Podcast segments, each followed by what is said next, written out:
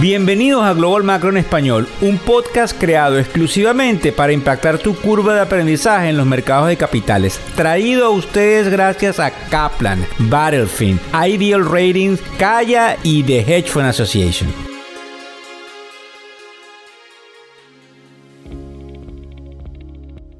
Bueno, lo primero que tenemos que decir desde la tribuna es darle las condolencias e identificarnos y solidarizarnos con el pueblo de Israel.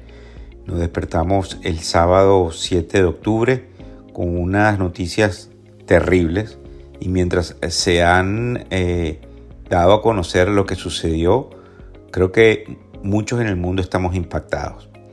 Tratando de llamar un poco a la cordura, hacemos este podcast que como ustedes saben se llama Global Macro Hoy de nuestra tribuna Factores Económicos, donde vamos a tratar de poner en perspectiva, luego de recopilar una cantidad de información, cuáles podrían ser los escenarios. Eh, nosotros creemos que el mercado no ha reaccionado de la forma como pudiese reaccionar fundamentalmente porque el mercado de renta fija, el mercado de los bonos, de los papeles, está cerrado. El mercado no ha reaccionado y por eso si ustedes van y observan el mercado de capitales el día de hoy, pareciera estar en una línea recta. Resulta que existen ciertos procesos de arbitraje, ciertos procesos de correlaciones para todos los que se nos unen, esas correlaciones son cada vez que un papel está en cierto nivel, otros activos están en otros niveles. Indudablemente que todos los ojos están puestos sobre lo que puede pasar con el petróleo. También recordemos que si entramos en una guerra es muy probable que también entremos más rápidamente en un proceso de recesión. Y es por eso que hay, eh, digamos, movimientos encontrados en el tema petrolero, pues aunque probablemente en el corto plazo pudiese haber una subida, en el mediano plazo pudiese haber más bien una caída producto de los sinsabores que pudiese tener el hecho de que el conflicto pase a un esquema global. Y vamos a tratar de explicar, luego de toda la información que tenemos el día de hoy, por qué pensamos que algunos se atreven a decir que pudiese ser un esquema global. Fíjense bien.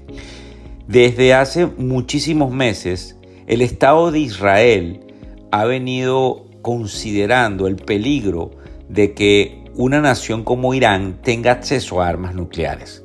Es una, eh, eh, digamos, eh, situación complicada que presenta el Estado de Israel porque Irán en reiteradas oportunidades ha amenazado al exterminio del pueblo israelí.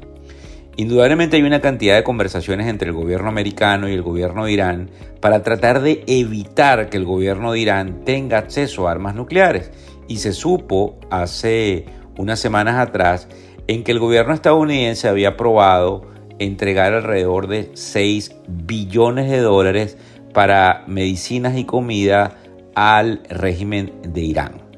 Lamentablemente, todos estos acontecimientos eh, traen y como siempre digo la palabra yo a colación, el hecho de que Irán pudiese estar detrás del el ataque que Hamas, que es el grupo que está catalogado como grupo terrorista palestino, hizo durante el fin de semana a Israel.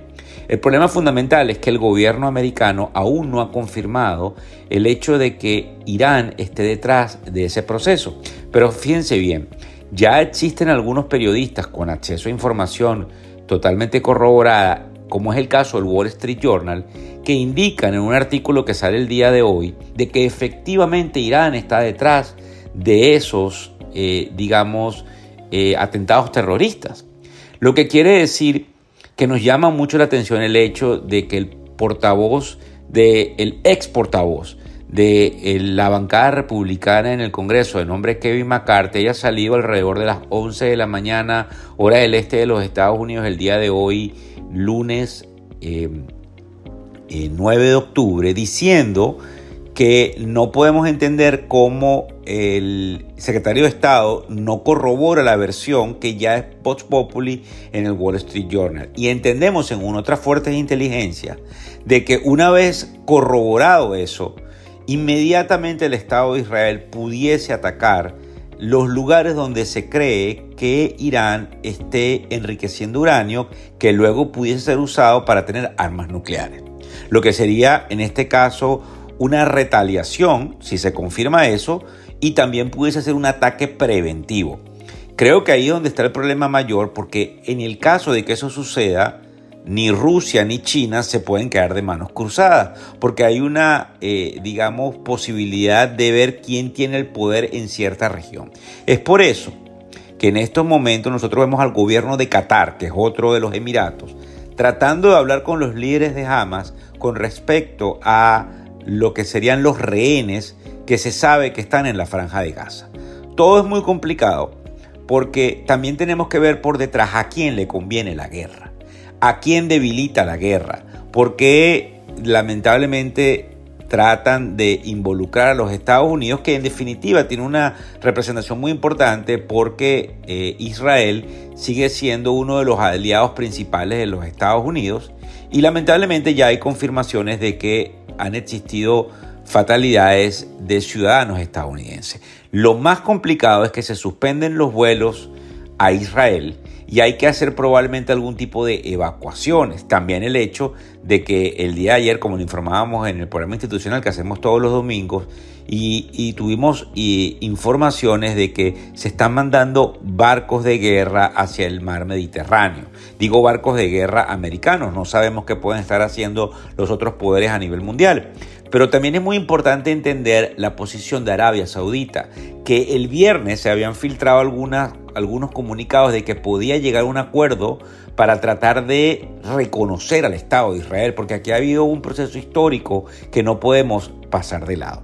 en conclusión, el podcast de hoy, pues indudablemente nos llama a una gran confusión, porque no sabemos qué puede pasar durante las próximas horas y cómo, si no prevalece la cordura diplomática, el problema se escapa de las manos. Porque una vez que se pudiese confirmar el que Irán esté detrás de estos ataques, sería muy difícil frenar a el derecho que tiene el Estado de Israel de defenderse.